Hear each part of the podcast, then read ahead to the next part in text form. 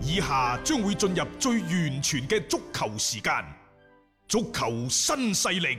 即將播出。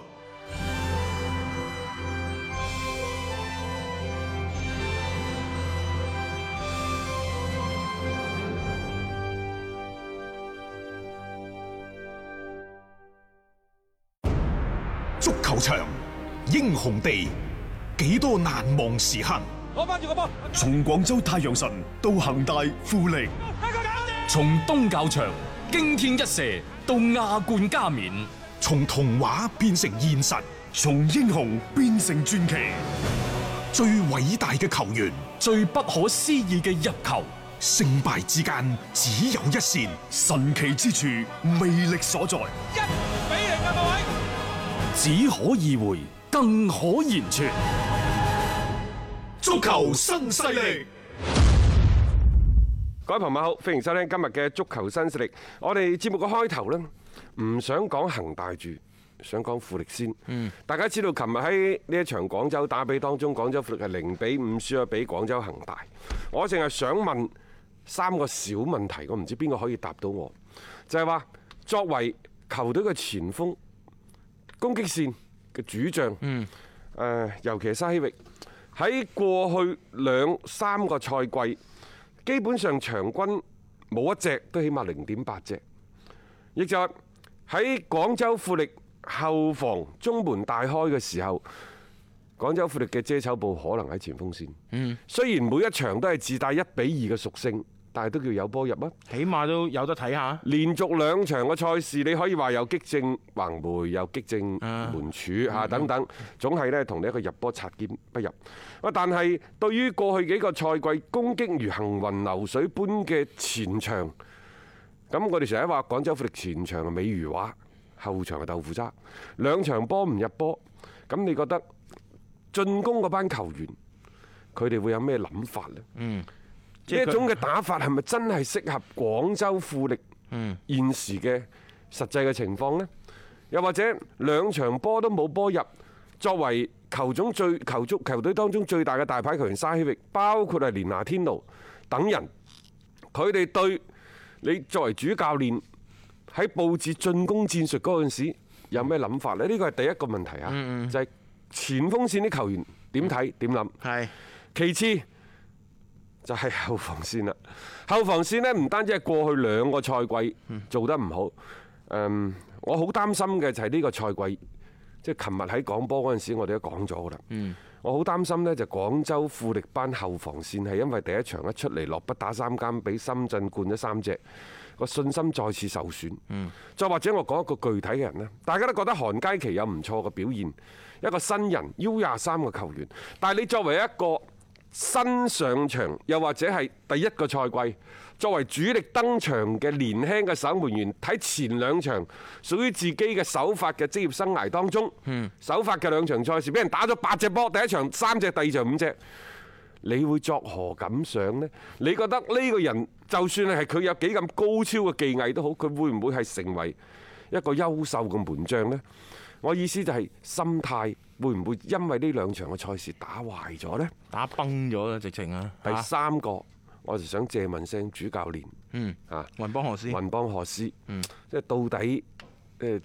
有成半年嘅時間，你哋對波到底練咗乜嘢㗎？ 我感覺佢好似琴日先上任咁樣。 車前到後，正如琴日陳奕明指導 Mingo 話齋，係喂，你冇睇到以前史到高域嗰啲錄像、嗰啲係比賽嘅回放嘅咩？你作為教練組啲成員，你冇就廣州富力以前嗰啲賽事去做一啲功課、做一啲統計嘅咩？陣中有冇一啲嘅經驗比較豐富嘅老球員、老大哥？可以喺呢一個平時嘅訓練，又或者喺球隊同主教練溝通中起到一個帶頭作用、表率作用，仲有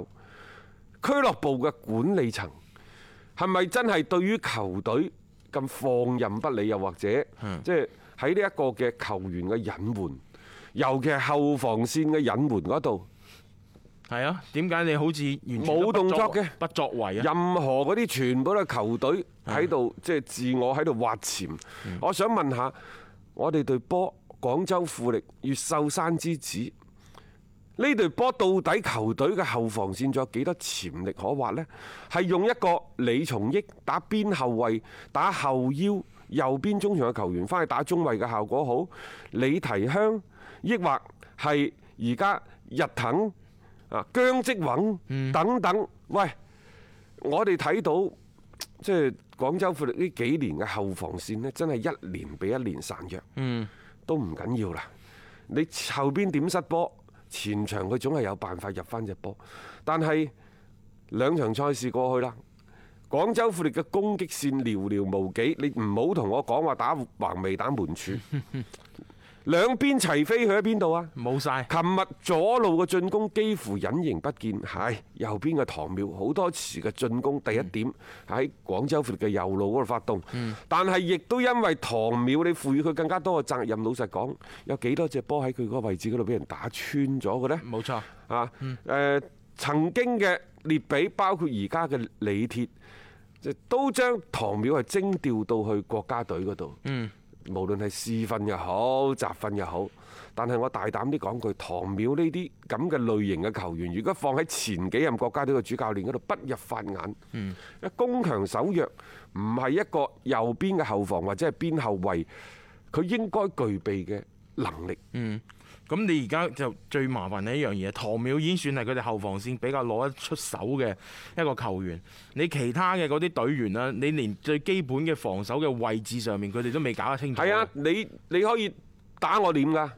富力琴日嘅射門仲多過恒大一次，十係，七次射佢門，多嘅，佢係多嘅嚇，多過恒大一次有。幾多次係中籠嘅？但係得一次中籠係，啊恒大少一次十六次射門，人哋有七次中籠。富力中籠嗰腳呢，全場第八十八分鐘先出現嘅。咁你 即係你諗下成場比賽，你究竟喺度做緊啲乜嘢？喺進攻端佢哋點能夠有效咁去威脅翻呢個對手呢？頭先講嘅兩個邊呢，基本上你都好難見到有啲咩兩翼齊飛嘅啦。而家仲衰嘅一樣嘢呢，幾大嘅外援之間根本就串唔起身嘅。喺琴日嘅新聞發佈會嗰度呢，即係而家係兩個教練先後出席㗎。啊，我簡拿華路先嘅，簡拿華路呢，喺回答記者提問嘅時候，我佢話我絕對唔可以允許球員喺場上出現失誤嘅時候，其他人對佢進行批評，係，即係唔可以互相咁樣指唔可責。嗯以指責。一方面既係咁樣要求啲球員，又係咁要求自己。嗯雲邦賀斯第一場輸俾深圳嗰陣時，我好唔中意佢喺賽後新聞發佈會嘅嗰個講法，嗯就話我哋啲球員啊，喂人哋背對住個龍門嗰陣時，你做乜要去犯規諸如此類？我都話嗰啲唔講得㗎啦。係啊琴日我同阿 Mingo 傾偈，Mingo 都算客氣，我而家呢就叫老馬有火，我就照講，我真係唔中意。係老實講，雲邦賀斯就算你喺荷蘭證明過自己，你以前喺荷蘭國家隊啊，荷嗯幾咁蘭嘅聯輝煌啊係啊賽。咩阿仙奴佢哋點樣證明到自己都好？我一直都唔認為一個好球員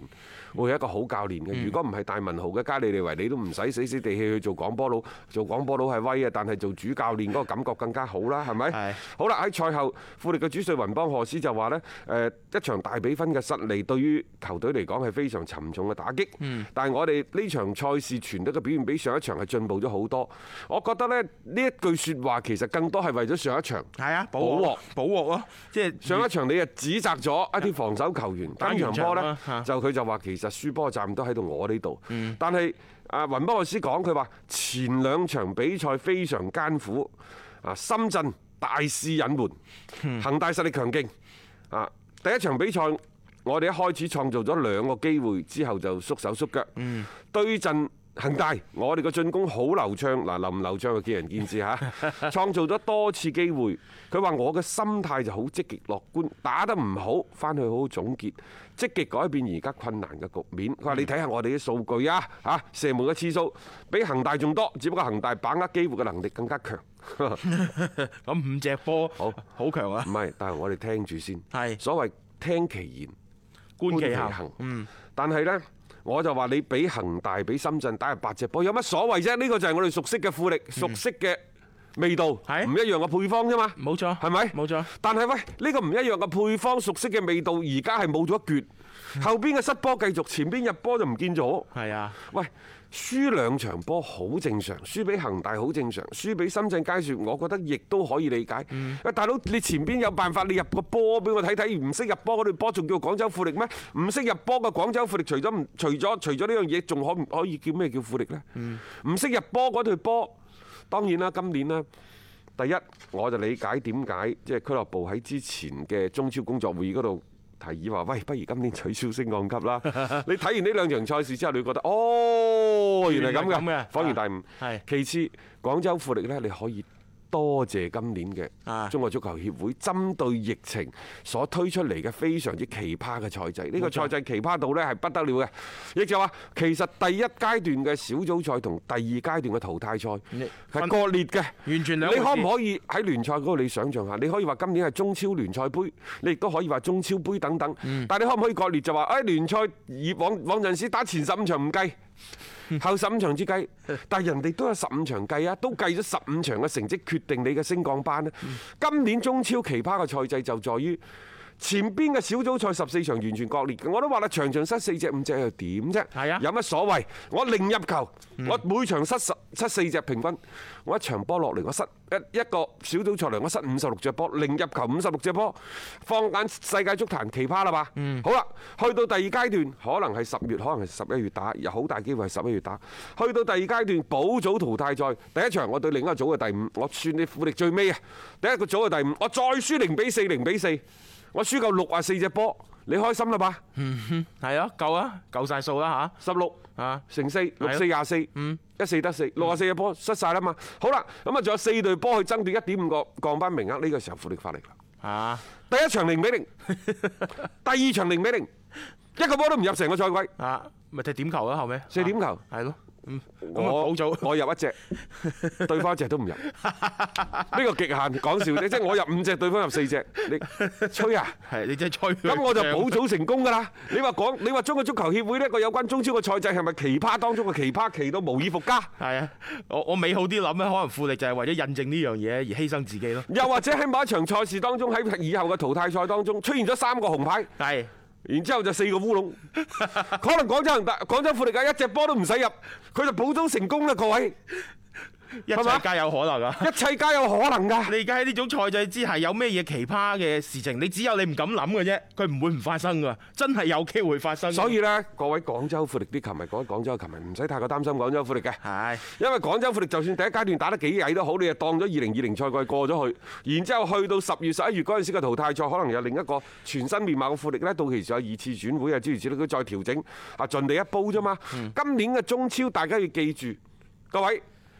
只係打兩場賽事嘅啫，足夠補組。足夠補組足㗎啦。夠補組嚇，即係如果你以呢個為目標嘅話呢，使咩咁早發力啫？但係你一定要喺四強嗰陣時，即係補組四強嗰陣時。係嗰陣時你要發力嗰陣喎，時你唔好話去到補組決賽嗰陣時至發力，你都係攞到個零點五個名額嘅啫喎。誒 唔好搞到自己即係玩到咁高張咁問啊嘛！呢個就係今年中超一個真係好奇葩嘅一個情景嚟咯。一個為足彩愛好者度身訂造嘅全新資訊平台北單體育，經已全面上線。北單體育擁有基於北京單場賽事作出全面評估嘅優秀團隊，雲集張達斌、陳奕明、鐘毅、李漢強、呂建軍等大咖，為你帶嚟更專業嘅賽前預測分析以及賽後總結報告。北單體育無需註冊，一鍵辦理。想避免足彩市場起起伏伏，快啲嚟微信搜索公眾號北單體育。